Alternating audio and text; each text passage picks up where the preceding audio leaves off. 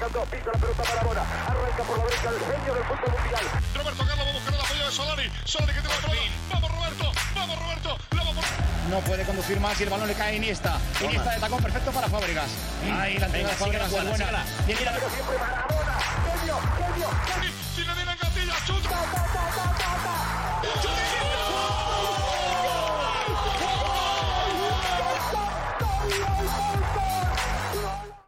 Muy buenas peloteros y bienvenidos al tercer programa, donde debatiremos sobre todo lo acontecido en el derby de ayer entre el Atlético y el Real Madrid, que por supuesto se solventó con victoria para los blancos. Analizaremos qué ha ocurrido todo el fin de semana con el resto de partidos de la liga, con las no rotaciones del Barça, el partidazo vivido entre el Atlético y el Rayo, y haremos un repaso a todo lo que ha ocurrido en Europa, que más de una sorpresa ha habido. Y si creéis que eso es todo, esperad un momento porque os contaremos quiénes son los seleccionados por Luis Enrique para el parón internacional, del que todos tenemos muchas ganas. Espero que se haya notado la ironía. Hoy no tenemos colaborador, pero tenemos al que nunca falla, a la parabólica. Muy buenas, Iván, ¿cómo estamos? Muy buenas a todos. Ya sabéis que aquí estamos otro día más, con una jornada muy, Aquí nunca se falla, ¿verdad? muy apasionante, donde, como bien dices, ha habido muchas, muchas sorpresas en Europa. Y un derby donde nos deja un titular claro. Mucho baile, pero poco fútbol. Vienes calentito por lo que veo, ¿no? Bueno, hay, hay, que, hay muchas cositas que decir, sí. Yo todo hay que reconocerlo que ayer tuvimos la conversación. Si el programa, en vez de hoy, a las 18.40 que estamos grabando, lo llegamos a hacer a las 11 después del partido, yo personalmente a lo mejor digo cosas de las que a lo mejor YouTube nos cancelaría el programa. Entiendo que tú irías por el mismo estilo. Seguramente, sí, seguramente. Con ideas diferentes, pero con un fin muy parecido. Pero bueno, vamos allá. Vamos, vamos a la carne. Primero de todo, ¿qué tal? ¿Cómo viste el partido? ¿Cómo... Yo creo, mira, sinceramente, antes de nada, perdón, de todo lo vivido antes, de todos esos cánticos, de todo lo que se vivió, la entrada con el Vinicius Mono, por supuesto hay- se condena, por supuesto se denuncia, no queremos darle más tiempo del que se está dando en los propios medios, que con razón hay que denunciarlo, es una desgracia que no va a terminar, al menos a corto plazo, no le veo un fin a corto plazo, pero no se puede hacer más allá de que a las nuevas generaciones, toda gente a la que vayamos metiendo al fútbol, a enseñarles de que ese no es el camino, al menos desde mi propia opinión. No queremos darle mucho más tiempo porque sinceramente me parece algo triste, algo que ya tiene una cobertura en otros lados y sinceramente prefiero que hoy nos centremos en el fútbol, podemos señalar alguna otra cosa, oye, todo lo que se quiera aportar, genial, pero bueno, centremos en el juego, que por poco que pasó, podemos analizarlo. Sí, está claro que desde aquí siempre vamos a denunciar todos estos cánticos racistas y que no van a representar a nadie, ni muchísimo menos a la, a la afición que tiene el Atlético de Madrid. Y como tú bien dices, vamos a, vamos a hablar del partido. Desde luego. Cuéntame, ¿cómo, cómo lo viste tú? ¿Qué, ¿Qué análisis puedes hacer? A menos por tiempo, por partes. Pues un Madrid que no hace nada, gana. Básicamente es eso. mi- el resumen más, más corto es ese. Un Madrid que, que no, le hace fal- no le hizo falta hacer nada más. Yo, fija- para- yo fíjate, para mi, marcar. mi resumen va un poco de tu parte, pero le doy un poco de vuelta. Mi sensación ayer viendo el partido, sí, verdad que veo, además tomé notas, te las fui compartiendo. Según empieza el partido, yo en todo momento veo un Atleti con ganas de más. Eso mismo que yo pedía en la previa de un Madrid de ir a por el partido desde el minuto uno, yo lo vi con el Atleti. Vi un Atleti que desde el minuto uno quería ganar el partido, quería... Por supuesto, las armas con las que lucha el Atleti no son las mismas con las que lucha el Madrid Evidentemente, y se vieron. intenta, intenta, intenta, pero mi sensación es que el Madrid, aun jugando en campo propio todo el partido, o el mayor, quitando un poco de la primera parte al final, que ya se ubica, eh, no vi un Madrid sufrir. Sinceramente. No, no, más allá de una vez que marca el gol en- al final del partido hermoso, Ah, sí, el subidón ese que, que el árbitro no, ese no quiso dejar. Bueno, eso, eso lo veremos porque Pero sí, Vamos a ir centrándonos poco a poco por el partido, vamos a ir desde el principio, vamos a ir hasta el final y a Mario Hermoso llegaremos, porque ahí, por lo que tengo entendido, tenemos ideas diferentes. Un poquito sobre el inicio, las alineaciones. Similares a las que similares a las que dijimos, por el Atlético de Madrid comenzaron o Black Felipe, bueno, salió con una defensa de 5 al final. sí, bueno, esa defensa de 5 que en realidad para mí son tres defensas, pero con cinco, esa línea de cinco centrocampistas que, que, bueno, que suben y bajan, que son tanto Llorente como, como Carrasco. Una alineación del Athletic que, bueno, que dije que pudo, que podía haber sorpresas, y evidentemente. Hubo la sorpresa de, de Antoine Griezmann. El Guzmán, titular. efectivamente, ese- esa, esa medallita te la tenemos que colgar. Esa la, la escuchasteis primero en Peloteros Podcast Club. Fue interesante, de, lo que me llamó la atención, una de las claves que dimos para el partido era iba a ser esas ayudas que recibiese el lateral del Atlético de Madrid con Vinicius. Y al final, fíjate, nuestra apuesta era por Nahuel porque no había otra, porque no querías usar el comodín de Llorente. Al final fue Llorente.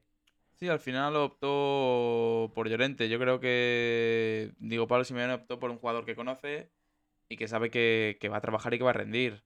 Quiso músculo. A mí mi sensación es que quiso músculo. Sí, no las dudas que ofrece que, o que está ofreciendo Nahuel Molina. Efectivamente, quizás a lo mejor era un partido que todavía le quedaba un poquito grande, puede ser. Sí, sin duda. sin duda. Luego con el, bueno, la, de- eh, la defensa fue Felipe Bitzel manda, eh, uy, mandaba, Reinildo, Sí, perdón. Reinildo mandaba, sí. Reinildo mandaba. Los carrileros fueron Carrasco Llorente, un centro del campo que lo conformaron Rodrigo de Paul, Condovia y Coque, y en ataque Grisman, como bien a punto iban el otro día, y Joao Félix, que de Joao Félix quiero que hablemos. Luego ahora hablaremos un poquito.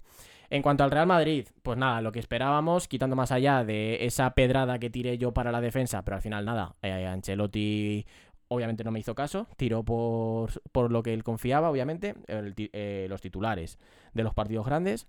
Courtois en portería, lateral derecho para Carvajal, que me sorprendió, me sorprendió, pensé que iba a ser algo, y al final, fíjate, casi el mayor peligro, sobre todo en la primera parte, se creó por el lado de Mendy. Pareja de centrales, Álava Militao, no lo sabemos de memoria, y lateral izquierdo, como he dicho, Mendy. Centro del campo, el Mariscal Suamení. Otro partidazo más, otro, otra clase más, otro control más de Suamení, ya que nos tiene acostumbrados, pese a los pocos partidos que tiene, parece que lleva toda la vida en el centro del campo. Y en los volantes, pues como dijimos, Tony Cross, Luka Modric, disfrutando de estos últimos bailes que nos den. Lástima que sean pocos, ojalá fuesen para muchos años más. Y en la punta, en la punta de ataque, tuvimos a Rodrigo haciendo de Benzema, que le suplió bastante bien. Al final, fíjate, con todas estas historias y tal, para mí fue el que más peligro creó. Dentro del poco peligro que creó el Real Madrid, fue la mayoría fue el protagonista. Por el extremo izquierdo, el que era el protagonista del partido, Vinicius Jr., y por el extremo derecho, Federico Valverde. Nada, las alineaciones un poquito, pues eso. Eso es lo que vimos. Y en cuanto al partido, yo, como os he dicho aquí, tengo diferentes notitas. Una de las primeras cosas de las que quiero hablar es de Joao Félix. Partido nulo, Sí, un Joao Félix desaparecido, la verdad. totalmente. Y me parece, ya empieza a ser un poco llamativo que en este tipo de partidos, yo Joao Félix, te digo de cabeza, le recuerdo en aquella Final Four que se inventó en Lisboa en año de COVID, que soluciona el partido contra el Leipzig, creo que era. ¿Puede ser? Sí, pero aún así acaba perdiendo el Atlético de Madrid, pero sí, se notó obviamente la entrada de, de Joao. De hecho, Hmm. fue el que provocó el penalti de, del Atlético de Madrid. Claro, esto hablamos del partido ese de Champions del que, de- al que quería llegar. Es el único partido grande que yo le recuerdo de verdad ser diferencial. Hablando de palabras mayores, no ser diferencial en otros partidos de liga, en otros partidos. Sí, si pones a revisarte de hemeroteca, yo creo que, que también. Eh, un Joao Félix que, bueno, tampoco le, le ayudó mucho el esquema. Un Joao Félix que le pones. que le pones a pelearte con un Álava y un Militao y mm, a lo mejor no le dejas. Como a él le gusta, bajar un poquito más a recibir, empezar por la izquierda. Y obviamente le anularon totalmente. Que luego sí que es cierto que eso mismo que dices, eso de bajar, a recibir, a crear espacios, quien lo cumplió perfectamente es Grisman. Sí, sin duda, Griezmann fue el mejor del Atlético de Madrid. Un Griezmann que busca soluciones, un Griezmann combinativo, un Griezmann que, que aparece siempre. No voy a ser yo, aquí disculpadme, no voy a ser yo el que defienda a Grisman. No es santo de mi devoción cuando hablamos de fútbol. Ahí ya entran gustos personales. Pero no, no, ayer desde luego me sorprendió. Y mucho del gran peligro que generó el Atlético de Madrid fue por la banda derecha suya, a la- a- buscando la espalda de Mendy. Y en el centro del campo con el propio Grisman, generando huecos. Le recuerdo, le recuerdo algún disparo desde fuera. Digamos que fue el que creó. El que hizo, el que hizo temblar un poquito las piernas. Tampoco Sí. mucho, porque ya te digo, como he dicho antes, el Real Madrid yo lo vi muy tranquilo. Pero sí es cierto que era un poquito el que llamaba a la puerta. Era el que, el que buscaba un poquito. En cuanto a más cositas así más reseñables, me sorprendió mucho, bueno, aparte aquí de lo que vemos, unos primeros 10 minutos en los que vi que el Real Madrid no, ya no es defender, ya no es lanzar contras. En los primeros 10-15 minutos vi un Madrid que no conseguía encontrar soluciones.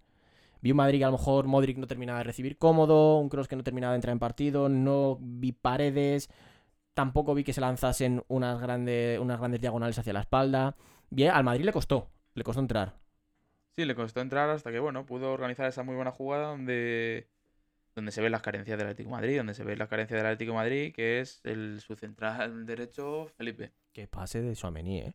Muy bien pase, pero yo creo que ese pase Felipe fue amigo. debería cortarse. Felipe en esa jugada fue amigo, digamos, pero sí que es cierto que no la. Y sobre todo lo que fue increíble fue la definición a bote pronto de Rodrigo. Como se la tiro, un encuentra. tiro a bocajarro que en el que ya no Black obviamente imposible, no, imposible para imposible para Black. Hubo baile. Al Hubo baile, sí. Al final hubo, Hubo baile, baile, por sí. parte de Rodrigo, pero bueno.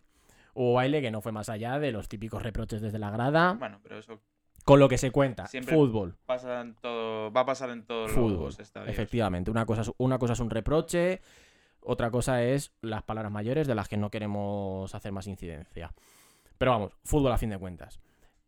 Fíjate, otra cosa que me llamó mucho la atención, que eso, eh, mientras, lo- me acuerdo que lo hablamos además, en la, lo dijo, creo que era Rodri, el otro día en la previa, que una de las claves que tendría que defender el Atlético de Madrid muy bien era la espalda.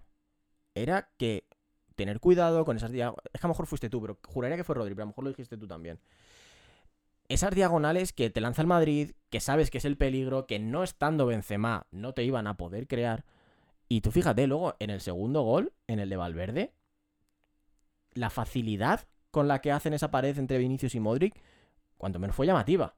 Sí, otra vez un hueco que deja Felipe, básicamente, que, que con un jugador como Modric entre líneas, pues te planta ese pase solo a, a Vinicius. Yo la sensación que tuve en la primera parte, ya te digo, más allá de los primeros minutos en los que además el propio Felipe, del que estamos hablando ahora, tiene una ocasión de cabeza que se va por encima. Por encima. hay algún balón, tal. Ya te digo, no hay grandes peligros, pero sí hay ves intenciones. Pues aún así, ya después de esos 15 minutos en los que el Madrid controla un poquito más el partido, está más cómodo. Modric recibe un poquito más de balones. Tiene más. puede circular un poquito más el balón, más rápido sobre todo. Es cuando, digamos, vi que el Madrid tenía la sensación de que le daba igual que el Atleti le atacase. Era en plan de, tú atácame. Si yo te he metido dos y si te quiero meter el tercero, te lo voy a meter. Mi, mi resumen en la primera parte fue esa. Que el Atleti, que por mucho que atacase, que por mucho estuviese en el centro del campo, el Madrid era, te voy a meter los goles que quiera. Sí, no solo la primera parte, yo creo que el partido entero. La segunda parte, fíjate, ahí ya es como que... mm, Y venga, vamos con ello. Bueno, otra cosa que quería... Otra cosa que quería reseñar, otra cosa que quería hablar un poquito fue de lo que le costaba al Valverde entrar en el partido con, balón.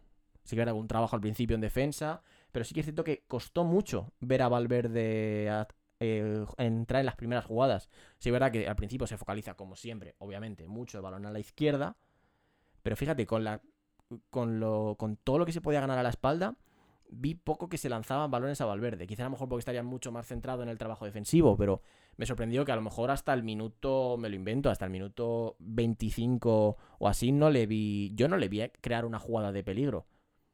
No, está claro. Yo creo que se querían dedicar más a centrar el juego por esa banda donde está Vinicius. Y Valverde, pues no, no tuvo la oportunidad de aparecer. Pero bueno, siempre está. Es un jugador que siempre está ahí, como demostró, pues mira, un Que lo- rebote y Que, justo lo, le que luego a digo eso, eso, efectivamente, bueno, más que caerle a él, tremenda carrera que se pega para llegar a ese balón. Sí, sí. Porque ves que cuando ves la jugada, Valverde ni sale en el tiro de cámara. Eso a fin de cuentas es una cosa que de las que se enseñan en las escuelas y en las academias. Es, por mucho que tú no estés en la jugada, corre, que tú no sabes dónde va a caer la segunda jugada. Y a fin de cuentas, él se pega la carrera, Vinicius chuta, para Black, Ujú. rebota en el palo, y por confiar, por correr, la tenía para A empujarla. medio empujar. Sí, bueno, medio, medio empujarla, empujar, sí. Era, no era un gol regalado, pero 90%. En estas sí. posibilidades que te pone ahora Microsoft de repente Bueno, que siempre te las pone bajitas. que sí, sí, ¿no? sí, vamos. Lo mismo lo tiene, lo tiene en la línea de gol y le pone un 20%. 1%, un- sí, sí, un 1%. sí. increíble, increíble eso, desde luego. Nada, eso era lo último que quería reseñar de la primera parte. Luego, ahora vamos a hablar un poquito más de la segunda y luego cosas en general del partido. Una segunda parte que tú, ¿cómo, cómo la viste? Que. mm, Pues yo vi un Atleti que, que sí que quiso, que sí que, que quiso despertar, pero cuando llegaba arriba no, no, no, no creaba un peligro para el Madrid, no, no daba esa sorpresa que tendría que dar. Hmm. Fue clave, fue clave el momento en el minuto 60 cuando entran los cambios de Morata y Cuña. Te quitas a un Joao Félix que se fue al vestuario, creo que luego volvió a salir. Sí, volvió, estaba con, con hielo en el aductor. Fue- o sea, fue a por hielo. Sí, algo de eso. A ver, no sé si exactamente por Ya, hielo, ya, pero ya. al nada, cinco minutos estaban en el. Vale, fue llamativo. Desde luego que, desde luego que no fue el día de Joao Félix. No, Desde luego que no. Desde luego que no. Y sí que es verdad que luego, cuando entras con Morata y Cuña, un poquito más, igual, Sí, estamos en la misma. Sobre todo las ganas que, que le pusieron y que a la hora de presionar, a la hora de aguantar los balones. Hmm, Digamos que causaron un poquito más de molestia. Y lo mismo, o sea, vimos un Madrid, yo sinceramente mi sensación, extremadamente relajado. O sea, era en plan, Sí. e- el Madrid tenía la sensación, salió en plan de, vale, ya hemos ganado el partido. eh, si el partido en vez de, si la segunda parte en vez de 45 minutos dura 30, pues árbitro mejor. Y así nos vamos a casa, que, que, hay que, que echan algo en la tele. Madrid que, pues, no, yo creo que ni siquiera tiró la segunda parte. No, no tiró. De hecho, hasta el final del. Hasta casi al final, una jugada que ya estaba Ceballos en el campo. Sí. No. Bueno, de todas formas, No llegó. Jan Black no para en todo el partido. No, las que tuvo, no. No, No, no, desde luego, la- lo que ayer hizo. Venía de, venía de lesión. De, uy, de lesión, de lesión. Eso ya lo hablamos, que a lo mejor. Quizás a lo mejor ayer era un día para confiar en el chaval. No me acuerdo cómo se llamaba el. Grevich. Grevich. A lo mejor era un día ayer para confiar en el chaval. Por mucho que sea Black, si viene de lesión. Yo creo que las dos ocasiones que tiene el Madrid, este A ver, Oblak o este En el primero es innegociable. Grevich El primero es innegociable. hubiesen acabado igual, porque de hecho en el tiro de Vinicius la para Oblak. Lo que pasa es que luego un- una mala fortuna del rebote, pues la aprovechaba el verde para, para marcar. Sí, no, eso, eso desde luego. A lo que iba. Además, vimos, se nota mucho en, en el momento en el que un equipo está extremadamente cómodo, está extrema- extremadamente relajado, que vimos un Madrid que hasta el minuto 70 creo que fue, no hizo el primer cambio. O sea, fue increíble, tardó un montón. Mientras que el Atlético de Madrid a lo mejor ya había hecho cuatro cambios, creo que sí, creo que, fue, eh, creo que Saúl fue el quinto. Hasta que no- Sí, cuatro cambios. Efectivamente, el Atlético de Madrid ya había hecho cuatro cambios, con el cambio doble de la delantera, había renovado, y el Madrid seguía con los mismos. Eso es porque no ve, Ancelotti no ve, si ya de por sí Ancelotti es un tipo al que le cuesta, le cuesta hacer cambios, le cuesta mover el árbol, confía mucho en los 11 que tiene, me fue llamativo, porque dije en plan, joder, tío, ves que ya, aunque sea ya, pues, por no estar todo el rato tan atrás, por muy cómodo que estés, métete un Camavinga, dale descanso a un Cross, un Modric, aunque también es cierto que no nos vamos a engañar. Los recambios que tenía ayer el Madrid, es que en ataque que ibas a meter un Asensio, que Asensio no te iba a solucionar gran cosa cuando estás jugando a la contra. Una cosa es que estés arriba y puedas buscar una solución de un tiro de Asensio tal, pero no sé, las soluciones que tenía el Madrid, más allá de un Camavinga, más allá de un Rudiger. Pero sí que es cierto que a lo mejor hubiese sido interesante que moviese el árbol un poquito antes. Más allá de el estoy cómodo y espero estar incómodo, no dar lugar a eso anteponerme a ello y luchar. No sé tú qué opinas al respecto. Eh, sí, yo creo que, que Ancelotti pues también lo hizo bien. Pues, vio que no sufría y pues no le hacía falta hacer los cambios. Eh, fue en el primer cambio en el minuto 75, donde entró un Rudiger para aprovechar la. Pues bueno, que Ferland Mendy tenía amarilla, creo, a mi parecer, y que no, que no hubiese ningún susto final. No, y además, y más allá de la amarilla, es que es lo que hemos dicho. Es que fue donde, por el lado de Mendy, fue por donde muchas veces se creó el peligro. Que fíjate que una de las cosas que le anteponemos a Mendy siempre es esa gran capacidad defensiva que tiene. Ayer, sinceramente, no vi, no vi lugar a ello. No sé, vi un, un Mendy que siendo firme y, por supuesto, no cometiendo cagadas, no se le achaca ninguna cagada, vi un Mendy que a lo mejor no tuvo ese 100% de firmeza. A fin de cuentas, le, crearon- le cogieron la espalda un par de veces. Que, hombre, si te cogen la espalda jugando con un bloque tan bajo como jugó ayer el Madrid, algo no va bien. Algo no va bien.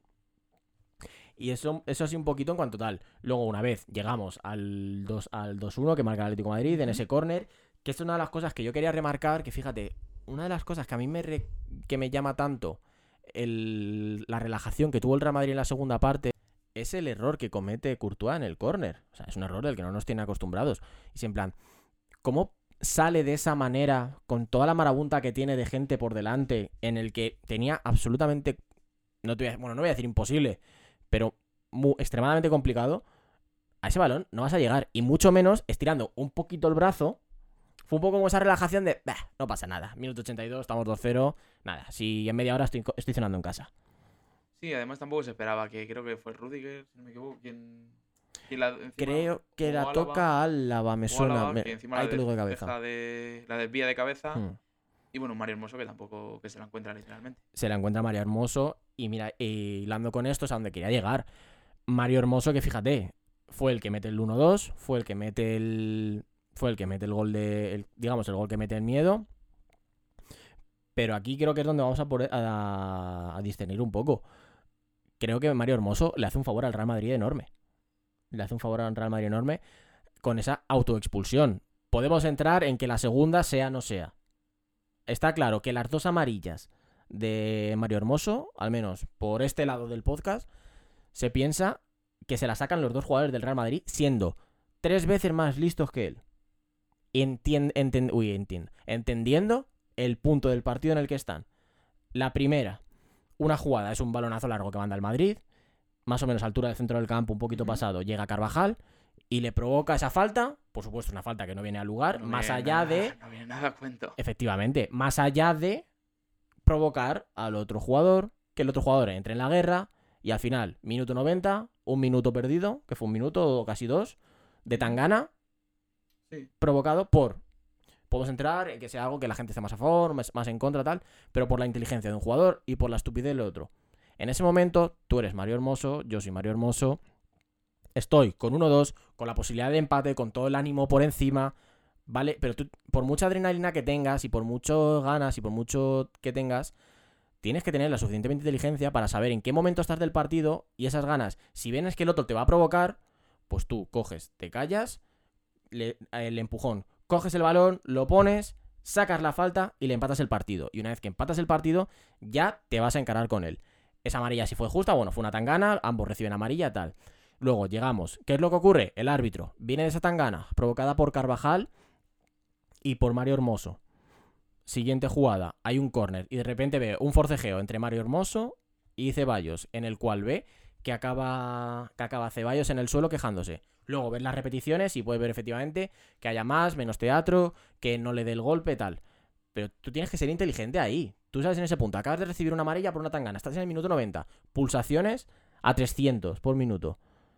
Tío, ya no te digo la del. Pero ya la del córner no, porque eso más es más, más menos inevitable. Pero ya vienes, vienes expulsado por la anterior. No sé tú qué opinas al respecto.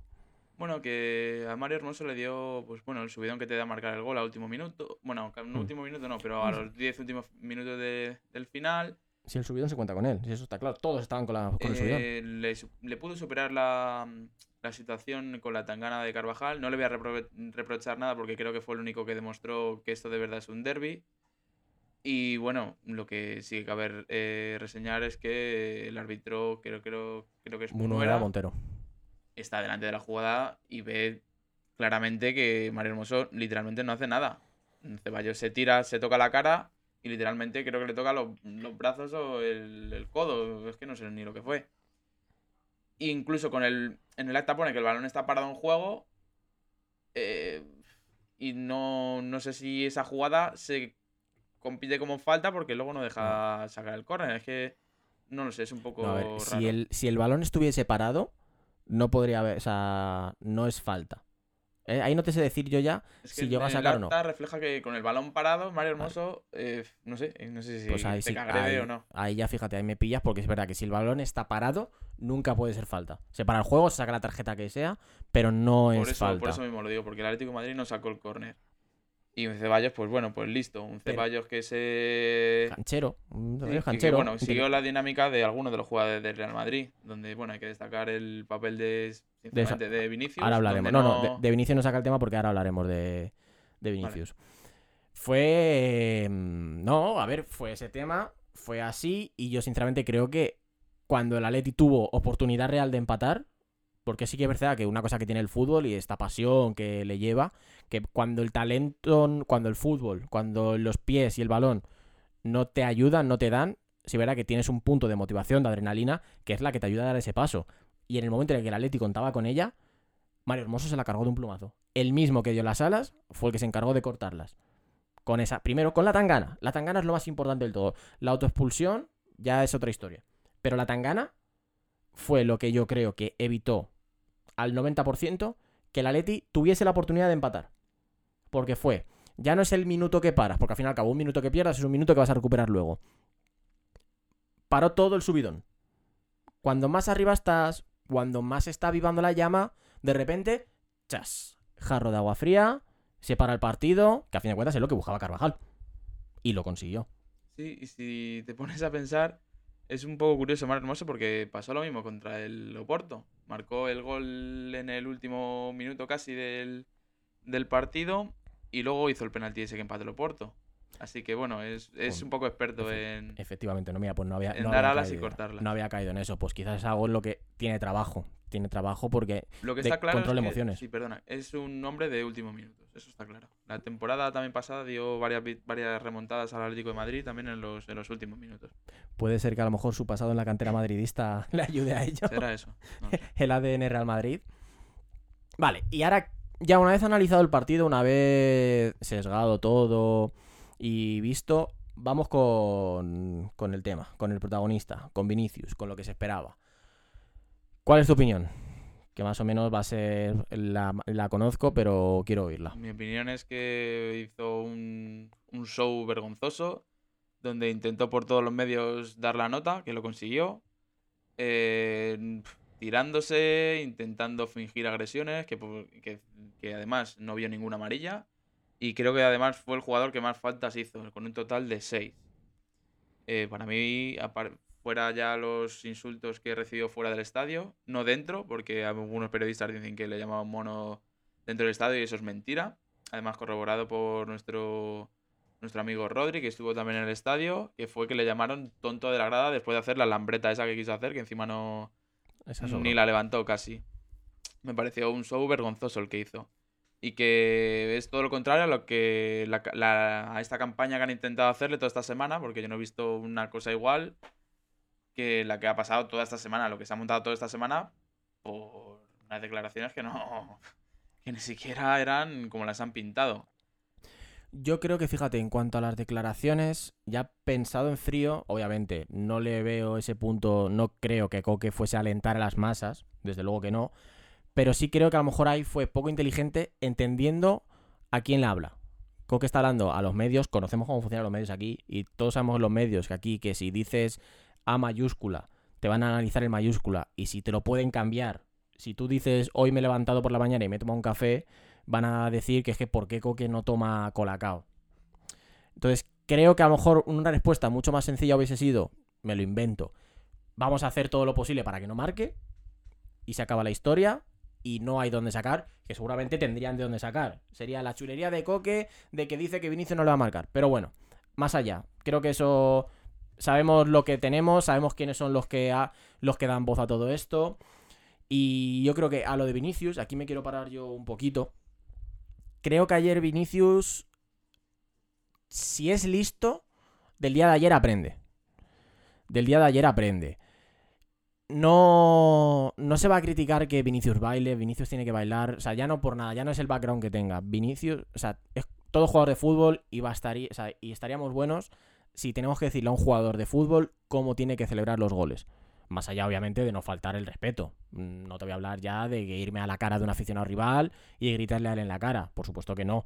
Pero los bailes, eh, yo qué sé, mm, gestitos entre, entre compañeros son celebraciones y bastaría que encima no podamos celebrar un gol. Creo que lo de ayer, entiendo que Vinicius fuese con una sobremotivación. Y además, de hecho, aquí en las notas del partido lo tengo apuntado, que Vinicius, y lo hablamos en la previa, Vinicius ayer estaba sobremotivado.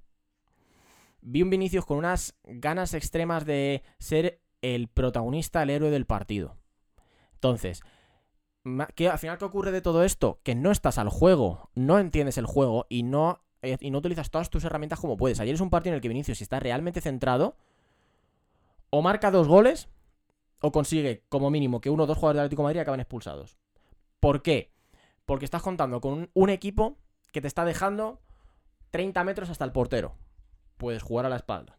Estás contando con un equipo que está ahí, que va a darte la entrada. Vimos algún par de entradas complicadas. Una en la primera parte, una Reinilda Rodrigo, que si es naranja, yo creo que no habría queja. No, ninguna. Yo No creo habría que ninguna. además, por alguna más que hizo Renildo, debería haber estado expulsado. Al igual que para mí la de Mendy no es tan limpia como la que, como que dicen. ¿eh? Me pillas ahora mismo. Una, A la ¿A la primera Llorente parte, puede ser? sí.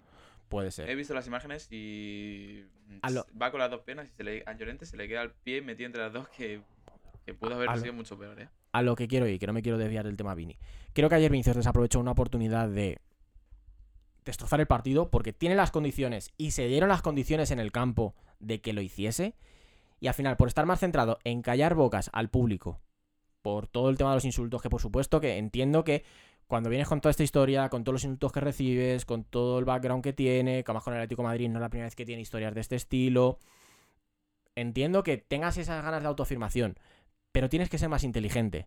A fin de cuentas, que si la lambreta esa que no hizo nada, tuvo un par de jugadas con una sobreconducción, que muchas veces en la... Joder, lo vimos. Yo creo que la única jugada que le vi jugar una pared con, con Modric o con quien fuese, fue la del 2-0. La única pared que yo le recuerdo, que a lo mejor ahora me pongo a revisar otra vez el partido y lo vuelvo a ver y a lo mejor hice alguna más, pero la única pared que yo le recuerdo acaba en el 2 0 a favor del Real Madrid y en su casi gol. Tuvo un montón de jugadas de sobreconducción. Tuvo un montón de jugadas de que el último regate, si en vez de un regate es una pared o un pase atrás, la posición del Real Madrid continúa. Ahora mismo no tengo aquí las estadísticas a mano, pero estoy seguro. Si no fue el que más balones perdió, cerca andaría. Entonces, ¿a qué quiero llegar a esto? Y para cerrar un poquito el, el hilo de Vinicius. Si es inteligente, del día de ayer aprende. Porque días de esto se va a encontrar más. Si todo va bien y como tiene que ir, le quedan muchísimos derbis todavía por jugar, muchísimos clásicos. El papel que está haciendo y el camino que tiene es de ser la estrella del Real Madrid. Ser la estrella del Real Madrid te da todos los focos para ser el más admirado y a la vez el más odiado. Por supuesto, incido una vez más, no vamos a entrar tema racismo. Tema racismo nunca se debe de consentir. Y a cada persona que se dedica a hacer insultos racistas dentro de un campo o bien a la entrada, se le debería de prohibir la entrada al campo. Pero a lo que quiero ir, que aprenda de esto, que entienda que van a ir a por él, que le van a dar caña, que en la prensa le van a dar palos, que le van a medir cada palabra, que si baila, que si no baila, que si ahora está bailando, en el momento que no baile va a ser Vinicius no baila porque está enfadado, porque está triste. En el campo le van a ir a dar palos, porque es va a ser la estrella del Real Madrid. Entonces, el partido de ayer se puede dar por hecho, ¿vale? Tienes la suerte además de un Rodrigo que la rompe, un Rodrigo que te crea el peligro en ataque, pero tiene que ser inteligente y no puede volver a pasar. Si esto ocurre en vez de en jornada 6 de, liga, con una victoria a favor del Real Madrid, si esto ocurre en unos, en unos cuartos de Champions, en una semifinal, en una jornada 34 jugándote en la liga, esto es- sería uno de los partidos que marcan una carrera, de los que se recuerda. Entonces yo, como madridista, como grandísimo admirador de Vinicius, como persona que disfruta su fútbol, porque es una persona que ofrece cosas diferentes, es de esas personas que si hay 22 en el campo, sabes que si la tiene él, pasan cosas diferentes, que aprenda de esto, que sigue con ese proceso de maduración que tiene, que consta, del que se hace saber, y que por favor que no entre en este tipo de. en este tipo de provocaciones y de absurdeces y de neymarizaciones, por así decirlo. Porque yo estoy seguro que ayer, por mucha lambreta, mucho cañito, mucho regate, estoy seguro que a la defensa del Atlético de Madrid le hubiese jodido mucho más que le meta tres al aficionado del Atlético Madrid que le llama mono al entrar. El que, el que está en la foto que sale con un muñeco de un conguito. Ese a su casa se va mucho más jodido si Vinicius Jr. marca tres goles o si marca el gol de la victoria a que si le hace una lambreta o que si luego se dedica a subir 10 tweets. Estoy seguro de eso.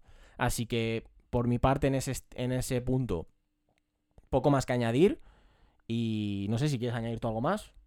No, lo que, lo que está diciendo, que un partido que ayer, pues que no le ayuda. A Vinicius no le ayuda para nada. Mm, Cuando más, él no es así. Es que él no es así. Es que lo hemos visto. Es un chaval centrado.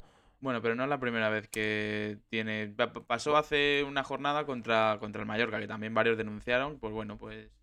Aparte de que obviamente le den o no le den, pues su, a lo mejor su, su chulería, sus gestos que puede hacer, sus. No darle tanta. Eh, darle demasiada importancia a cosas que pasan fuera del partido. Que yo lo entiendo y que estás dentro de, una, de un terreno de juego y entiendo que te puede afectar. Pero eres un futbolista Si es, profesional. que, si es que ahí entramos, y mira, y por ejemplo te digo, el mismo trabajo que digo que debe- a lo mejor debería hacer Mario Hermoso, en este caso se lo digo a Vinicius. El caso de Mallorca, es verdad, cuando se pone a insultar a los de Mallorca, a llamarles malos, que le van a meter cuatro. Sí que es cierto que tú te pones a mirar atrás y te encontrabas desde el banquillo del Mallorca, no sé si fue el mismo Aguirre o alguno, que era en plan de partirle la pierna, que si mátale, que si no sé qué. Entonces, no vamos a defender eso, por supuesto, pero también lo entendemos como parte del fútbol, que no debería existir, por supuesto, pero tienes que entender que van a ir a por ti. Eres el foco principal del equipo foco principal. O sea, eres el foco del foco, valga la redundancia. Van a ir a por ti. Pasó a Cristiano, le pasa a él, si estuviese aquí Mbappé, le pasaría a Mbappé. Si nos, ponemos a si nos ponemos a revisar, seguramente que a Raúl le pasó, a Ronaldo le pasó, a Zidane le pasó, a Butragueño le pasaría. Eres el foco principal del equipo del que todo el mundo está pendiente. Para buenas o para malas. Entonces es donde él tiene que ser consciente de lo que está. Y por supuesto, desde la grada le van a insultar, le van a decir que es muy malo, le van a recordar sus primeros años en los que no marcaba gol, le van a, durante el partido, van a ir a pegarle, van a ir a tal. Sin defender eso y denunciándolo, por supuesto, cada vez que ocurra, él tiene que ser suficientemente inteligente de que tú en el fútbol, cuando te cabreas con alguien, cuando tú tienes esa rabia hacia alguien, no te duele que se ría de ti, te duele que te marque un gol. Yo me acuerdo, yo mi adolescencia, que fue la época a lo mejor que viví, voy a decir, más radical, en la que más me enfadaba, insultaba, todo hay que reconocerlo, fue justo, me pilló la época del, del Barça de Guardiola, del Messi más dominador. Entonces yo me acuerdo de cantidad de improperios que le habría dicho al pobre Messi. A mí no me dolía que, me, que, que, que hiciese un cañito, no me dolía que hiciese lo otro, no me dolía que se fuese de todo el equipo. Me dolía que a fin de cuentas te ganaba el partido. Que cogía y te marcaba el gol. Y cogía y que tu equipo podía haberlo dado todo, que perdía el partido porque el otro equipo tenía al otro señor. Entonces tiene que ser consciente de eso. Que si quiere, entre comillas entendamos, hacer daño al rival, estamos en fútbol.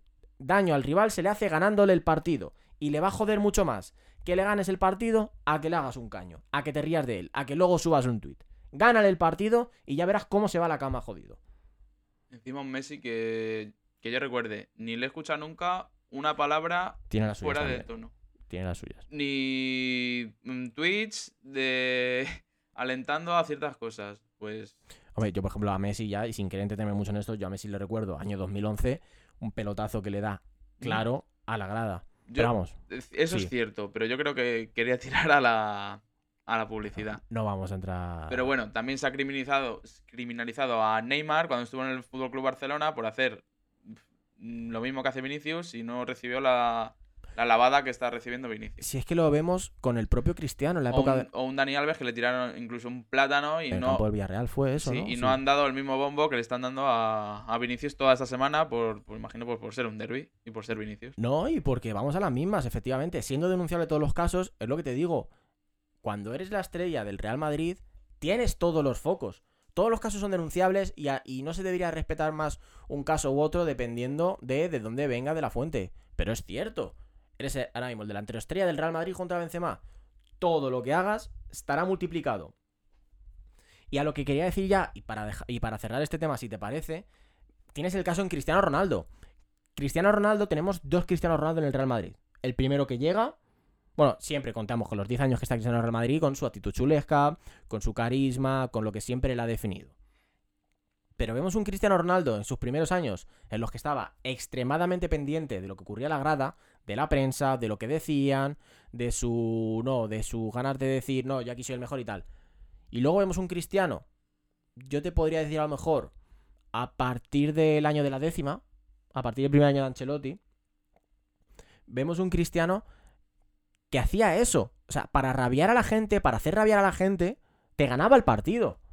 Y tú te tiras todo el partido, ese portugués, hijo puta es, o chulo, o cabrón, o mil insultos que no voy a decir aquí porque al final nos cancelan el programa. ¿Y él qué hacía? Te metía cuatro goles. Y tú te ibas a tu casa jodido porque te había metido cuatro goles. Y él se iba tan tranquilo. Eso es lo que le pido a Vini. Y que aprenda, por supuesto, tiene 22 años. Si se le puede perdonar días tontos como el de ayer, es ahora. No es lo mismo que lo haga con 22 que lo haga con 28, con 30. Entiendo que no lo hará. Pero que coja ese ejemplo, que lo tiene en casa. Y además que tiene un cross, tiene un Modric que, por lo que tengo entendido, muchas veces le han ido a parar los pies. Entonces, que coja eso y con el talento que tiene, que lo explote. Y de verdad, que si quiere, que si quiere hacer cabrear a la afición rival, que lo haga ganándole el partido. Que es como lo va a conseguir, porque tiene capacidades y talento de sobra para hacerlo. Y yo creo que, salvo que quieras añadir algo más, bastante bien explicado tenemos el derby de ayer. Sí, yo creo que no. Si quieres, vamos un poquito ya con cosas de, de lo que es. Vamos a analizar un poquito cómo fue la jornada, porque, como dijimos en la previa, el partido de ayer se ha llevado todos los focos, pero el fútbol sigue y hay más equipos que jugaron. Entonces vamos un poquito con la Liga Santander. Nos vamos a el sábado. El viernes hubo partido, sí, hubo Valladolid, partido. Cádiz. Hubo un Valladolid-Cádiz que fue- se resolvió con el gol de Negredo en el minuto 92. Los Sí. viejos roqueros que nunca mueren. Un- el tiburón de Vallecas. El tiburón de Vallecas. Un Cádiz que para mí no mereció la victoria, donde un Valladolid tuvo muchas ocasiones y que el mejor del partido para mí fue Jeremías Ledesma, el portero del, del Cádiz. Hombre, eso dice mucho del partido. ¿Crees que este, este partido puede significar un punto de inflexión para el Cádiz? Pues Ve- espero que, que así sea. Eh, me, lo, me lo invento, lo digo de cabeza. ¿Puede ser el primer gol que marca el Cádiz en Liga? El primer gol que marca el Cádiz y que bueno, pues que te sirven para, para sumar los tres primeros puntos. Pues hombre, de ese tipo de cosas, además curioso que eh, Sergio, el entrenador, primer, por fin el primer punto que consiga en esta liga con el, con el Cádiz sea en su antigua casa, en Zorrilla. Lo Ya. único malo a lo mejor para el Cádiz, entre comillas, es que nos vienen dos semanas de parón. Claro. De selecciones que puede pues cortarle esa euforia que, Que ese subidón que que pueda aprovechar ahora. este, este gol. Qué ganas de parón, ¿eh? ¡Wow! Sí, Sí. te Nos- vamos, nos vamos a encanta, ver- sí. cómo nos gustan los parones internacionales. Sobre todo teniendo en cuenta que en un puñetero mes y medio tenemos mundial. Nada, vamos, que al final me caliento más todavía. y nos va a quedar un programa muy calentito. Vamos, nos vamos al sábado. Con el primer partido que fue un Mallorca-Almería Mallorca, 1-0. Almería. Joder, 2-1-0 para empezar la jornada muy apetecibles, ¿eh? De los, que se le, de, los, Sí, de los que se le venden luego a los Yankees, ¿eh? puro, puro cholismo. Sí, sí, sí. Pues un Mallorca con un claro MVP del partido, Pablo Mafeo. Pablo Mafeo que fue quien, quien marcó ese gol de la victoria y Pablo Mafeo que fue quien en el minuto 86-87 saca debajo de la línea un, un gol cantado del, del Almería. Fíjate este, fíjate este Paloma feo que me parece un chico. ¿Es propia del City o ya no? Yo creo que, que no, que es del propio, del propio Mallorca. Que me, que me parece curioso que siempre la hayamos visto en Gironas, en Mallorca Ujú. y tal. De hecho, este, este verano sonaba también para el, para el Atlético de Madrid. Lo que pasa que De hecho, un, vamos a alguien de dentro del club lo descartó. Dudo, o sea, difiero el porqué, porque a mí me, a mí me gusta. Mm. Y yo sí lo hubiera traído para el, para el lateral derecho del Atlético de Madrid. Me parece un- defensor bastante interesante. De hecho, yo creo, si lo recuerdo bien, el primer recuerdo como tal que tengo de Mafeo es un Girona Barça. A la sombra de, de Messi. A la Efectivamente. sombra de Messi que encima le. Que le sí, que sí, que lo, que lo borró, lo borró del partido. No sé, luego seguramente a lo mejor Messi marcaría tres goles, pero que lo borró del partido. Sí, sí, sin ninguna duda. Nos vamos con el siguiente, con el partido que empezó a las 4 y cuarto de la tarde. El Barcelona-Elche. Un Barcelona que. Un Barça que nos sorprendió. Porque yo me esperaba rotaciones. Bueno, Me esperaba que la rotase. de, la de Rafinha, sí Mm. que estuvo. Sí, eh, pero el bicho, el importante, jugó. Sí, Robert Lewandowski jugó y hizo otro, otro doblete. Otro doblete, más, na- nada nuevo, ¿no? En la casa, No. en la casa del polaco. Destacar también la, la actuación de Valde con dos asistencias, que creo que se va a consolidar en el lateral izquierdo del Fútbol Club Barcelona, donde está un- también compite con un Jordi Alba ya en Te- sus últimos años. Eso, eso te quería preguntar, te quería proponer un juego. ¿Cuántos partidos crees que va a jugar completos Jordi Alba esta temporada? Suponiendo que el Barça juegue, me lo invento, 50 partidos. Si el Barça juega 50 partidos esta temporada, ¿cuántos le das completos a Jordi Alba? 10, 15. Y me parecen muchos. Teniendo un Marcos Alonso, teniendo un Valde Ujú. que está creciendo como está creciendo. No lo sé, yo creo que Jordi Alba quizás puede, vamos, puede. Yo creo que estamos ante su última temporada en el Fútbol Club Barcelona. Yo creo que también. Porque, y de hecho, hasta me parece que esta temporada mm, la ha sobrado, le sobra. Sí, no descartes a lo mejor en el mercado de invierno que ¿Crees tú una salida en el mercado de invierno? pues, puede ser. No sorprendería, que a lo mejor. Pero claro, ya la pregunta, Jordi Alba, ¿le ves yéndose a un mercado grande o apuntando ya Yo creo que su ego una- le, hace, hacer- le hace ver, verse para un mercado grande. ya? Un ego que, bueno, no lo digo ni, ni a malas ni mucho menos. Sí, vamos, que Es, eh, Jordi Sí, no. fin de dudas es Jordi Alba, que Mm. ha sido sí, que a lo mejor titular en todo. si te entiendo, si te entiendo bien, que él cuenta con la historia de lo que él ha sido, pero que a lo mejor la historia de lo que él ha sido no cuenta tanto como la realidad en la que está. Efectivamente. Que él a lo mejor tú crees que él a lo mejor se vería para una Premier League, para una Bundesliga y a lo mejor o Sí, o incluso para el Inter, como sonaba al final de- del mercado de, de verano. efectivamente. Nada, con la alineación del Barcelona, que ya te digo, me sorprendió porque esperábamos unas rotaciones grandes, teniendo en cuenta, bueno, que venían del partido del Bayern, que esto no era un partido de una grandísima exigencia, pero vimos en, en portería Ter Stegen, la defensa Koundé, que se empieza a afianzar en el lateral derecho, Mm, eh, Ronald Araujo y Eric García, lo siento mucho, no entiendo a Eric García, o sea, sobre todo, o sea, que tengas que desplazar a Koundé para que tu jugador sea Eric García el central, lo siento mucho, pero desde aquí, desde mi parte, no lo, no lo comprendo.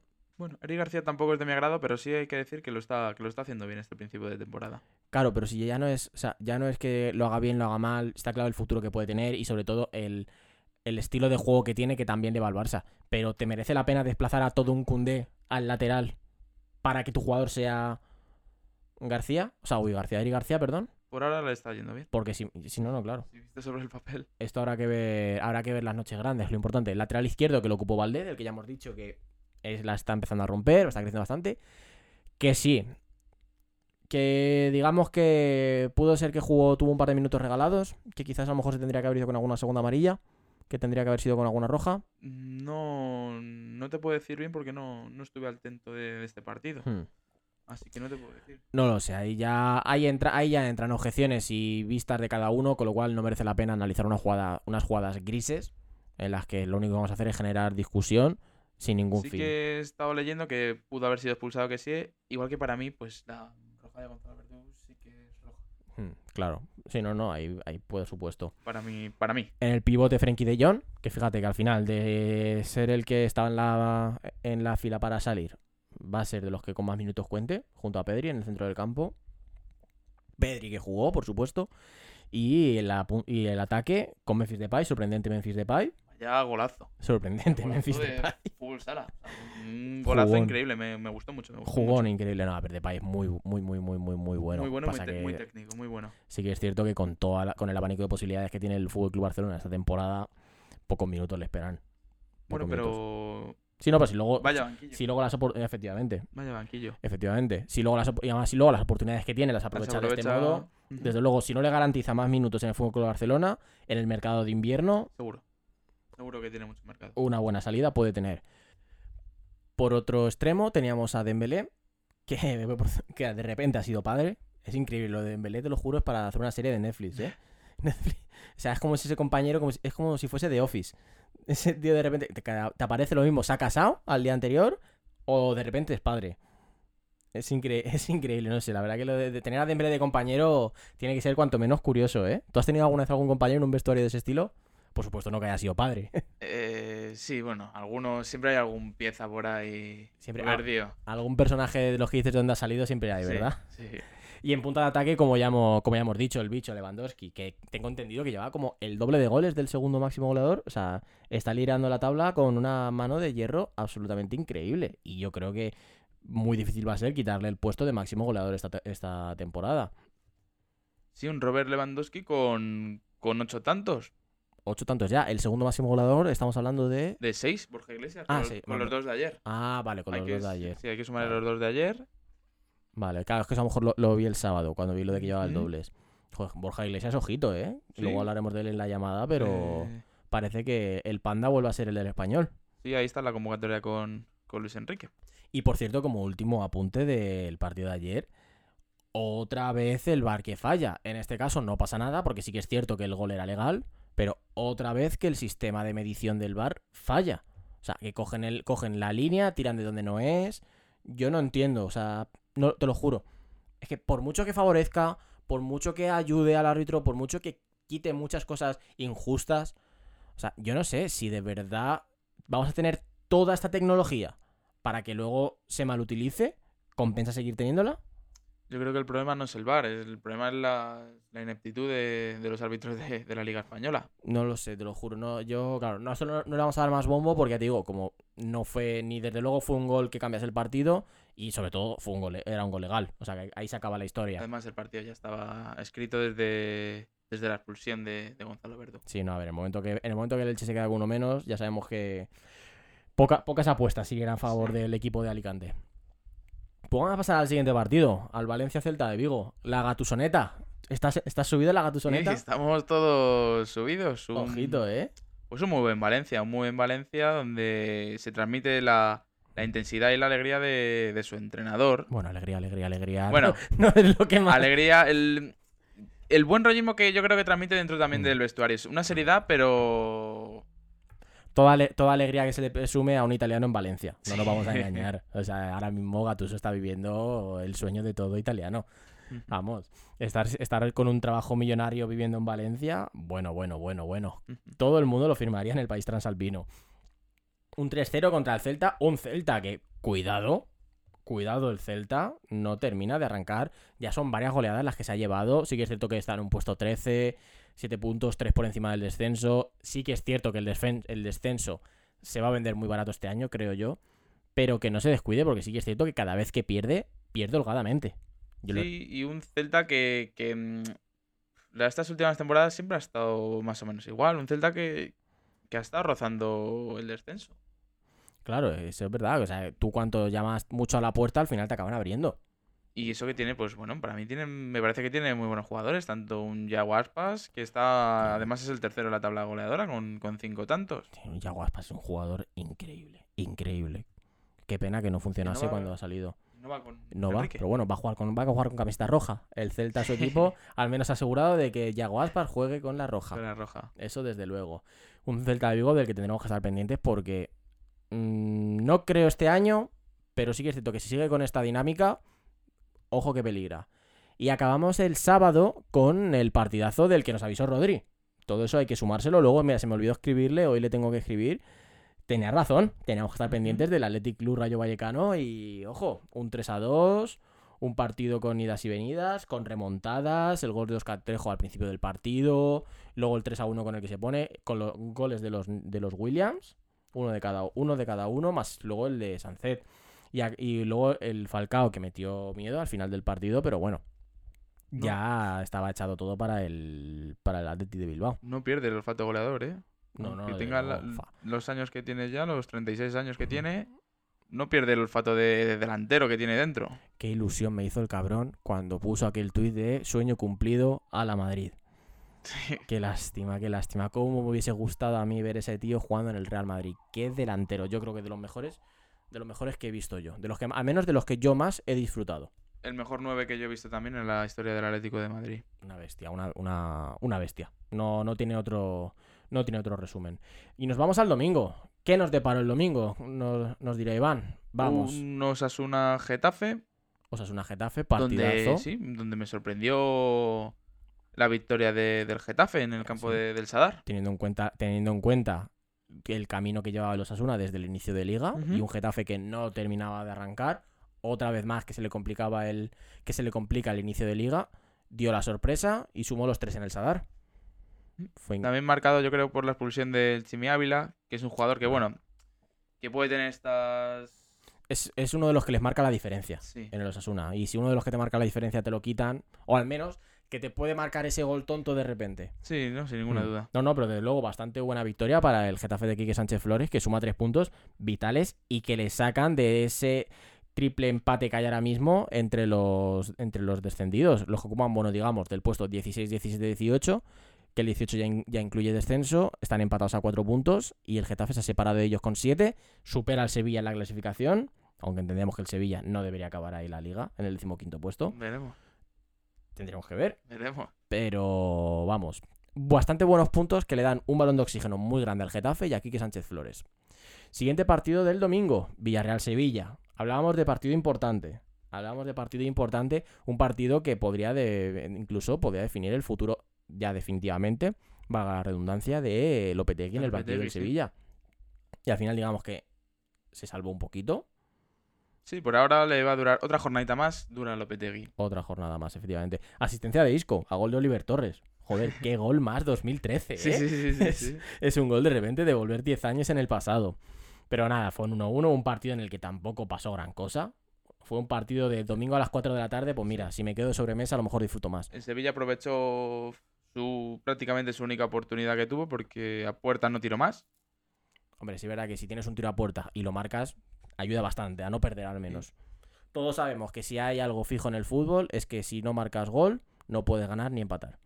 Bueno, y empatar a lo un, mejor, sí, pero y un muy buen Alex Baena que aprovecha los minutos que tiene, tanto en Europa Conference League como, como en Liga, con esa pequeña lesión de, de Lo Celso, salió y, y empató el partido, sí que es verdad, con, con fortuna, porque le entra Mm. de rebote, pero, pero aprovechando los minutos que tiene. Cómo la está rompiendo este inicio de temporada. ¿verdad? Sí, sí, la No, verdad que sí. Baena es uno de los chicos de los que hay que estar pendiente. En, esta, en este inicio de liga, de los que cuando juega, hay que, hay que buscar el huequito libre para poder verlo. Siguiente partido, el Super Betis. ¿Podemos hablar de un Betis de Champions? 2 a 1 contra el Bueno, Girona. ahora sí, tiene la inercia esta Está con la ganadora. flechita para sí, arriba, ¿no? Con la flechita para arriba, con un panda espectacular. No, no, ya te digo, parece que estamos volviendo al panda del español. A ese panda por el que el. Betis pagó 20 millones de euros en su momento. Increíble. Sí que verá que lo del Betis no es nada nuevo, lleva un par de años ya que te dice, hola buenas, que estoy aquí, hacerme caso. Que verá que luego se termina de desinflar un poco a final de temporada y todo ese gran trabajo que ha ido creando se le va un poco al traste, pero... A ver, esta es una temporada típica. Quién sabe, una vez que pase el Mundial, muchos equipos con muchos mundialistas que no se puedan venir abajo y que, la- y que el Betis aproveche y dé ese saltito para por fin volver a ver ese Eurobetis. Ujú. Imagínate otra vez un Betis-Chelsea Chelsea, ganando 1-0 sí, sí. al, al Chelsea de Mourinho, de Don José Mourinho. Me he propuesto, fíjate, el otro día, todos los, todos los programas que eh, grabemos de peloteros, al menos una vez Hay mencionar Don José a José Mourinho. Mourinho. Eso es, hasta que al final un día nos, nos escuche. Que Mourinho sí que sé que todavía no nos escucha. Pero algún día nos escuchará. Un abrazo, Mourinho, para ti de mi parte. De Iván creo que no te lo manda Bueno, no, no mucho. Desde luego que no es con tanto cariño como yo. Siguiente partido y ya penúltimo antes del partidazo del domingo, que fue el del Real, el de Real la Real Sociedad contra el Español, con un 2-1 para la Real Sociedad. Una Real que, que vuelve a arrancar, que sigue otra vez con ese camino, no ha empezado tan bien como se le presuponía, está octavo, está fuera de puestos de Europa, pero bueno, ya parece que poco a poco encuentra un poco su camino. Sí, pues la Real siempre empieza. Las primeras vueltas de la Real siempre empiezan igual. Yo creo que va a ser el espejismo del Betis o de este año el Athletic Club. Equipos que, bueno, empiezan la, la primera vuelta muy bien, donde a lo mejor no hay tanta carga con los partidos de Europa y la Copa, y luego se ven lo que marca la diferencia en la segunda vuelta. Los partidos entre semana de Europa, de. Copa, los, las jornadas que hay entre semana también de Liga, que ahí es donde se ven las, las dificultades de estos, de estos equipos. No, no, ahí efectivamente, ahí es cuando se ve qué equipo de verdad está preparado para sobrevivir a tres competiciones. Porque hablamos de que sí es muy bonito jugar en Europa, pero tener ese partido, sobre todo en temas de Europa League, irte los jueves a jugar un partido a darlo A Suecia. todo, a Suecia de ejemplo, turno, sí, efectivamente. sí. A un, un partido poco agradable de jugar mm, no es fácil y muchos equipos hemos visto que les ha llegado a provocar hasta el descenso. O sea, equipos que se han llegado a caer por completo. El mismísimo Villarreal el año pasado. Elimina a un Bayern de Múnich en Champions y este año está clasificado solo para la Conference League. Efectivamente, efectivamente. Mira, te quería hacer una pregunta, porque ya el siguiente partido que tenemos del domingo, creo que hemos hablado bastante sobre él, que fue el Atlético de Madrid, Real Madrid, y hoy lunes no hay ningún partido de liga. Te quería preguntar, a ver a ti qué te parece, en la- si vemos la clasificación ahora mismo, del 3 al sexto, va, primero, primero y segundo son Real Madrid y Barcelona, que presuponemos que viene uno, viene el otro, van a acabar así. Esperemos que el primero vista de blanco. Tercero, cuarto, quinto y sexto son Real Betis, Athletic Club, Osasuna y Villarreal. De esos cuatro que te digo, ¿quiénes crees tú que una vez que se juegue el partido número 38 de cada equipo va a estar o bien en Champions o bien en Europa? En Champions, sin, ningún- sin ninguna duda, el Villarreal. Al Villarreal lo metes en Champions. Sí. Es el que más trabajado ves, quizás, el que tiene más proyecto, más jugadores. El que yo creo que juega mejor. que tiene una idea más clara, quizás puede Sí. ser. A ver, si verá que a lo mejor a una Emery prefiere jugar la Europa League, por lo que habla la historia. Quizás a lo mejor la Europa League le apetece más, pero sí que es cierto que ahí te lo comparto que bien tercero, bien cuarto puesto, se lo, yo se lo tengo reservado para el Villarreal. El cuarto puesto. El cuarto puesto, ¿no? El tercero entiendo que para ti viste de rojiblanco. Tercero como mínimo. A no ser que haga que empiece a, a espabilar al Atlético de Madrid, como mínimo, el Atlético de Madrid es tercero. Tú le das un 100% de clasificación al Atlético de Madrid entonces para la Champions Por League supuesto, el año que por viene. supuesto, por supuesto. Vale, vale, eso bien saberlo. Entonces, ninguna duda. según tú, el cuarto puesto se lo llamas al Villarreal. Sí. ¿A quién le darías el puesto de UEFA, el quinto? Al Uy, Betis. De, uy, de UEFA. De Europa League. Al Betis. ¿Al Betis se lo das sí o sí? Vale. ¿Y el sexto puesto, la Conference League, quién crees tú? Al Atlético de Bilbao. ¿Al Bilbao se lo das? Sí. Curioso, o sea que para ti Osasuna se cae, entendible. Y, la- y Betis, jue- otra vez UEFA estoy. Escucha, hoy estoy muy principio de siglo, ¿eh? Sí. Hoy de repente no, no estoy en la actualidad. Bueno, y si no es el Atlético de Bilbao, va a ser la Real Sociedad. No va a estar entre ellos dos. Y el Valencia depende cómo siga la racha, porque Eso te iba a preguntar. está muy bien, viene de un 3-0, pero tampoco ha convencido muchísimo, muchísimo. Al Valencia le quiero ver eh, cuando vengan los partidos Cuando venga gordos. el Barça, el Efectivamente, Madrid. Efectivamente. ¿Ha jugado contra el Atleti el Valencia? Sí, el, el- perdió.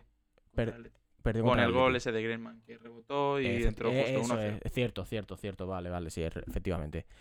Eso hay que verlo. Cuando te visiten la casa el Real Madrid y el Barça es lo que hay que ver. Cuando te visite un cualquier equipo que se esté jugando cosas importantes es lo que hay que ver. Tiene la suerte el Valencia de que este año no va a tener el cansancio acumulado de una competición europea. Eso te- el cansancio acumulado y sobre todo el foco, que muchas veces es lo más importante. Más allá del cansancio es el estar pensando día a día, día a día, si tu única preocupación es la liga o bien estar llegando lejos en la copa, puede, puede dar la sorpresa. Sí, además, yo creo que lo está haciendo muy bien. Con todo lo que tiene fuera del campo, yo creo que Gattuso lo está haciendo espectacular. No, no, desde luego. Yo fíjate, en el que no termino yo de confiar 100% en Champions League es el Atleti, ¿eh? Yo creo que... Es que me da un poquito de cosa después del Mundial, fíjate. Pero bueno, no lo sé, eso ya habrá que... A lo mejor este, por ejemplo, este parón le viene, le mejor le- yo creo que viene bien en un momento idóneo para el Atlético Mm. de Madrid, donde es momento de, de pararse a hablar, de Mm. descansar también un poco y de parar todo esto que le está ocurriendo tanto dentro como sobre todo fuera de- del, del equipo. Desde luego yo creo que si hay un momento en el que te puede venir una crisis o un mal momento, es en un parón de estos que te dé tiempo a reflexionar, que no tengas la urgencia de tener que ganar un partido dentro de tres días Y al principio de temporada. y a principio de temporada, efectivamente, que es cuando tienes Porque llevamos seis partidos que, bueno, que sí, que son seis partidos, pero 18 puntos llevas 10, que mm, no está bien. Hmm. Pero bueno, sin- si vemos el calendario, ha tenido muchos, también ha tenido muchos enfrentamientos complicados. Claro. Para cerrar ya todo el tema de la liga, vamos a decir rápido, así por encima la clasificación, para que veamos en qué punto estamos todos. Y ya una vez que leamos la clasificación, pasamos a lo más reseñable de Europa de, esta, de este fin de El primer puesto lo ocupa el Real Madrid con 18 puntos, seguido del Fútbol Club Barcelona con 16 a 2. Le sigue en el tercer puesto el Real Betis, cuarto para el Athletic Club cerrando la zona de Champions, quinto el Osasuna, como ya hemos dicho, en la UEFA, en la Europa League, perdónenme. Sexto puesto para el Villarreal. Séptimo, ya fuera de zona de Europa, Atlético de Madrid. Octavo, Real Sociedad. Noveno, Valencia. Décimo, Mallorca. Girona, undécimo. Duodécimo, Rayo Vallecano. Décimo tercero, Celta de Vigo. Décimo cuarto, Getafe. Décimo quinto, atención sorpresa, Sevilla. Décimo sexto, Almería. Décimo séptimo, Español, que vuelve a coquetear con el descenso. Décimo octavo, Real Valladolid. Décimo noveno, Cádiz. Y vigésimo, Elche. Esto es, a la jornada número 6 de Liga, la situación de los 20 equipos del Campeonato Nacional Español. Vámonos con Europa, Iván. Vámonos un poquito, vamos a hacer un poquito de viaje, que a todo el mundo le gusta viajar, a quien no le gusta. Vámonos a la Premier League. Cuéntanos, a ver, de los partidos que se pudieron jugar, ¿qué cabe reseñar? Al de siempre. A Erlingo. A Erling, a Don Erling, Haaland. otro que sigue marcando y sigue marcando y sigue marcando. No, no para, en su cabeza no está el, el no marcar. El Efectivamente. no marcar, el no, no jugar y marcar. Solo, solo sabe hablar el idioma de marcar. Del gol. El idioma del Efectivamente, gol. el idioma del gol. Pocos lo hablan ese. Poco ¿eh? lo hablan. Efectivamente. Y qué caros son los que, lo- los que pueden hablarlo. Sí. Otra cosa que quería reseñar, bueno, del Tottenham. Partidazo de Son. Como saliendo desde el banquillo te mete tres goles. En plan, que tú me apuntas, me dejas en el banquillo y me señalas de los malos resultados. No te preocupes, salgo y te meto tres. Y ya que los focos vayan para otro lado. Contra un Leicester que el puesto de Brendan Rodgers peligra. De hecho, son el único equipo que todavía no han ganado ningún trofeo. No O sea, ningún trofeo, perdóname. Ningún partido. Ningún partido. Se, me- además se llevan seis. Yo creo que... No, fueron seis goles, seis dos. Ah, seis pero dos, seis es dos. que decías los partidos. No, Digo, no, llevan no. siete. Fueron, fueron, seis, fueron seis goles. Que yo creo que el puesto de Brendan Rodgers... mm, yo creo que no al siguiente partido después del parón no va a estar. No, No no, va a no, estar. que no nos sorprenda que en este parón haya un comunicado del Leicester anunciando su, su marcha. Y es una pena porque tremendo entrenador. Aunque bueno, si lo miras por otro lado, muy buen entrenador que entra al mercado. En cuanto al Brighton, quiero reseñar el gran fichaje que han hecho con Franco de Cervi como entrenador para sustituir a Graham Potter. Muy buen fichaje, me gusta mucho. Un entrenador de la misma línea, un entrenador que apuesta por el fútbol de posesión, por fútbol bastante interesante de ver. Y es un equipo al que a mí personalmente siempre me gusta mucho ver y del cual habrá que estar más pendiente todavía después de, esta, de este gran reemplazo del entrenador. Habrá que ver ahora cómo le funciona. Ahí están, en, en puestos de champion. No, no, desde luego que Gran Potter ya había hecho un grandísimo trabajo y ahora habrá que ver cómo culmina la obra el bueno de, el bueno de Cervi. Vamos a Italia. Vámonos al país transalpino al cual nos hemos, nos hemos referido antes. Pero en este caso vamos a hablar del domingo, porque hay dos cosas bastante, bastante, bastante reseñables. Que son esa derrota del Inter contra el Udinese, 3 a 1, de Eulofeu destrozando al Inter. Sí, sí, sí. sí, El con- Inter, Con dos asistencias. Que volvemos a la misma. Si hablamos de es el que le- de verdad le puede plantar cara al Barça, yo creo que el Barcelona, si, si fuese aficionado del Barcelona, menos mal que no, tendría que estar muy pendiente, o sea, muy tranquilo, perdón, porque, o sea, no sé, veo a un Inter muy, muy, muy endeble. Bueno, el- también son dos competiciones diferentes. El- ese aroma de Champions también te cambia. Son, para mí son dos partidos diferentes, tanto este de Udinese como el que va a hacer contra el contra el Fútbol Club Barcelona. Tal cual. A ver, sí que, o sea, no sé, es que tengo, tengo mil dudas. A mí el Inter es un equipo que me da mil dudas y creo que el Barcelona debería estar mucho más tranquilo porque es bastante más equipo que el Inter a día de hoy. viene, en- viene en una mucha mejor dinámica que, por ejemplo, Mm. el Inter de Milán. Bueno, habrá que ver el momento que el árbitro pite el inicio del partido. Cosas más reseñables también a tener en cuenta. La Juventus contra el, contra el Monza de Berlusconi. 1-0 en casa del Monza. Cuidado. O sea, la Juve, cuidado. O sea, estamos viendo una cosa que la temporada no arranca para la Juve. Y no, no le veo. Es que lo mejor de todo, pese al equipo que tiene y los jugadores que tiene, no le veo yo un avance, no le veo yo, desde luego, no le meto en la lucha por el calcio, no le meto en la lucha por el, por el Scudetto. Y habrá que ver en Europa cómo se solventa su participación. Yo creo que en Europa ya está solventada. Para mí, Sí, no, claro. Está claro, solventada, está que va- va a ser la Europa League. se va a ser la Europa puesto- League. Que bueno, que a lo mejor es contra el Benfica. puede darle un algo de subidón extra el poder ganarla, pero yo creo que la Juve no tiene que mirar. El objetivo de la Juve no es ganar la Europa League. La Europa League no es el negocio de la Juve, no es, el- no es su negociado, no es donde, no es donde pertenece desde luego. A lo mejor dentro de esta mala temporada es lo que a lo mejor puede salvar un poco la temporada, tanto eso como la, No, la Copa de, de Eh, Italia. Está claro que ganar una Europa League a un equipo de la calidad del- y de la grandeza de la Juventus no te soluciona la temporada, pero sí que al menos no, la, no hace que sea una crisis. Sí, No hace que sea una crisis. Nos vamos a un- al siguiente, el Roma-Atalanta, derrota de John José Mourinho. Doloroso para todos los verdaderos amantes del fútbol, por supuesto.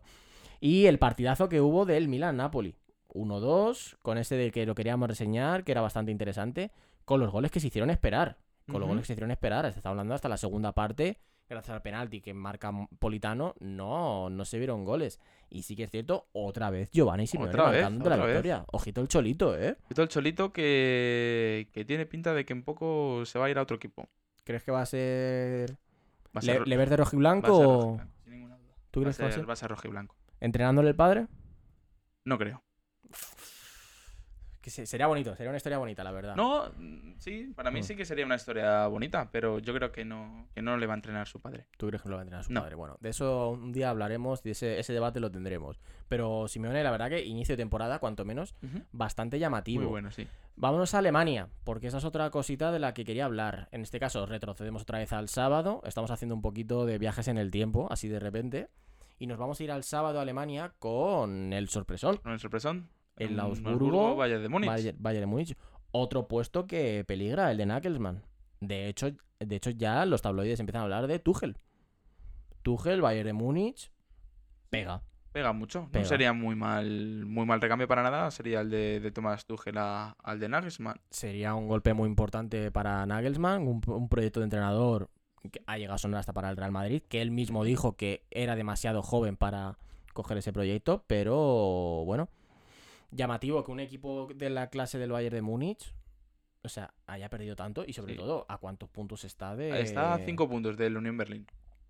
A ver, presuponemos que lo va a remontar. Sí, presuponemos que el Bayern Múnich va a ser campeón otra vez de la, de la Bundesliga, pero el inicio de temporada, por lo menos en, en la Bundesliga, no, no es muy bueno. Sobre todo que no es el primer tropiezo que tiene. Y eso, es lo, y eso cuanto menos es lo más llamativo. La sorpresa del Unión Berlín, gobernando, gobernando con mano de hierro la, la liga alemana.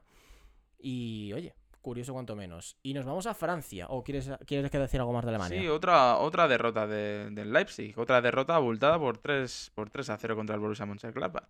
El Leipzig, que igual no termina de. Hay muchos equipos que se, que se denominan grandes que no terminan de arrancar en esta temporada. Nada, fíjate que es curioso que ese, ese Super Leipzig Mm. lo- eran del proyecto de y entrenado por, por el propio Nagelsmann. propio que, Nagelsmann. Quizás a mejor una vuelta de Nagelsmann. Eso te iba a ¿A decir ahora. Leipzig? ¿Me compras un despido de Nagelsmann del Bayern y vuelta de Nagelsmann al Leipzig? Puede ser. No Puede sería, no sería descabellado. Lo que pasa es que también el Leipzig ha echado a su, a su entrenador hace unas jornadas. si no me Hace un par de jornadas, efectivamente, pero bueno, oye. Nunca se- dentro del mundo Sí, del no fútbol no se sabe nada. Si hay algo que no se puede decir es que conocemos lo que va a pasar mañana en el mundo del fútbol. Y vámonos a Francia, vamos a los países vecinos que estarán tristes por la derrota del Eurobasket, por cierto. Siempre se va a celebrar. No, hombre, no. No, bueno, antes de nada, enhorabuena al equipo de baloncesto, que del cual estamos muy contentos por su victoria. Tuvimos que ver el resumen, obviamente, a las 9 estábamos con otros negocios, pero enhorabuena. Vamos con la liga francesa. ¿Viste la jugada de la falta de Messi? De Messi, Joder, parecía un pare- tiro de cámara del, del propio Pa- FIFA. parecía del, no, Sí, del sí, sí. videojuego de simulador de fútbol. Que ah, no que no pagan. pagan. que no pagan. Cuando quieran pagar, EA Sports, aquí tenéis nuestro contacto y decimos todo lo que queráis sobre vosotros.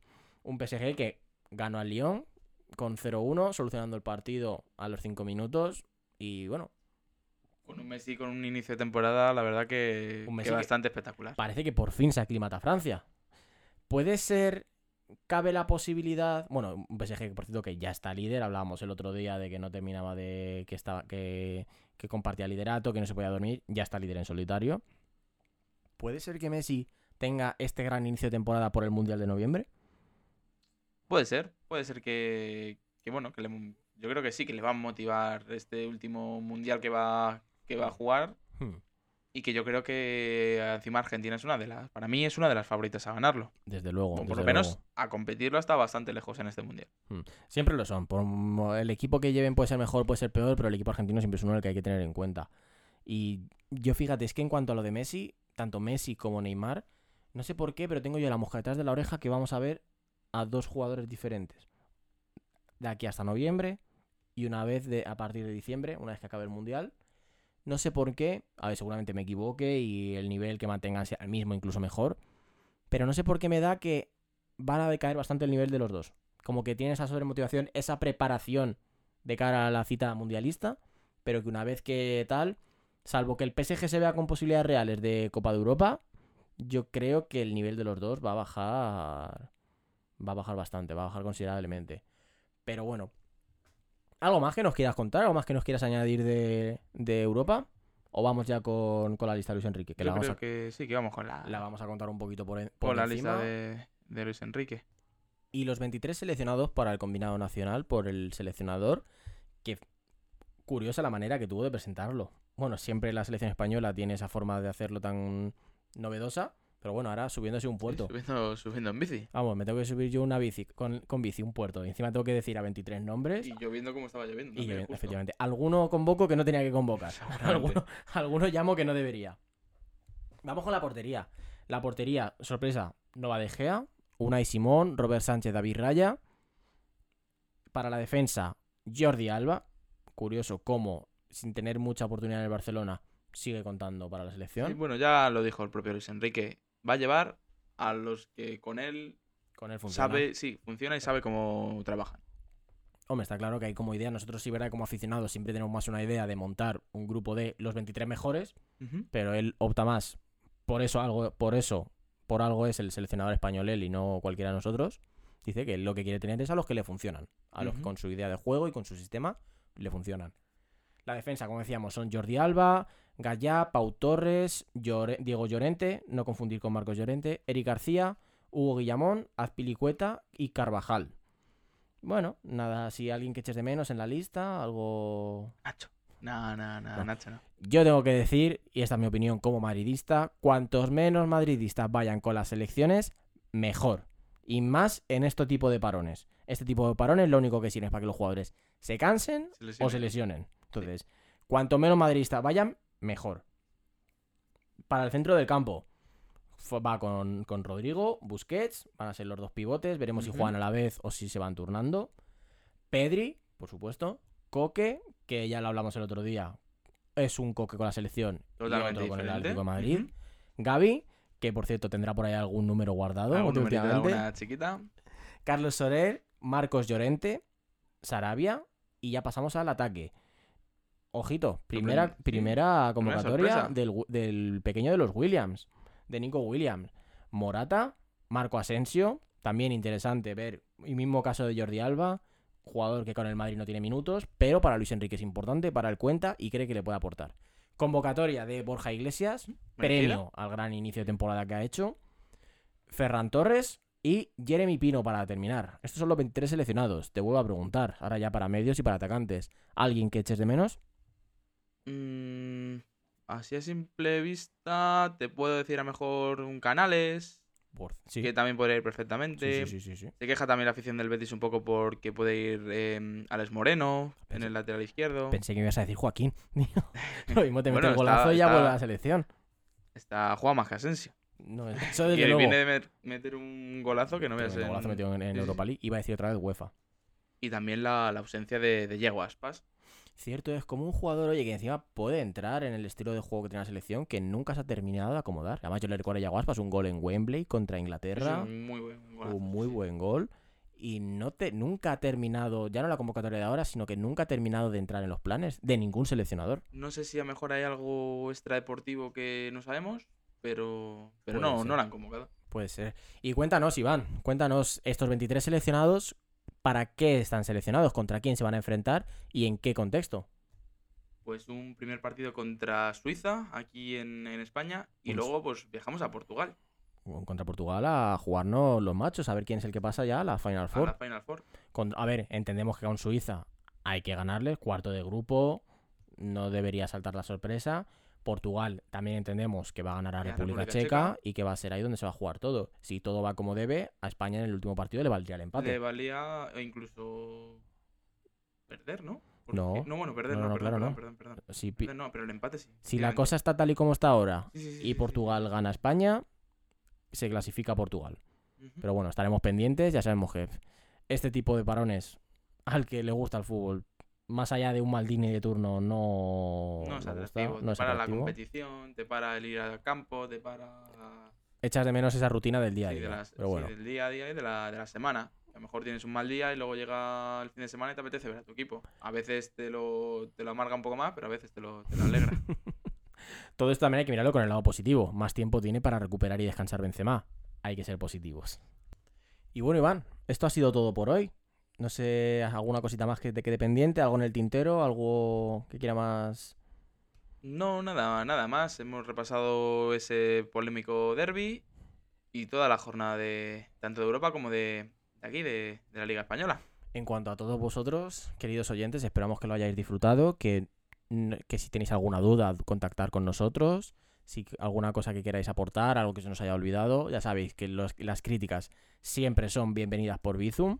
Y nada, nosotros nos vemos en el siguiente programa, que va a ser el viernes, y si todo va bien, estamos trabajando en ello, va a ser un programa especial, un programa de debate. Has visto aquí ya con cebos y todo. Esto es, es la televisión, esto ya es, es la tele. Vamos hasta arriba. Recordaros que si os ha gustado el programa, por favor suscribiros, darle like, compartirlo con, con todos vuestros amigos. Y una vez más, nos vemos en el siguiente capítulo, Iván. Chao, muchas gracias a todos. Chao, chao, chao, chao.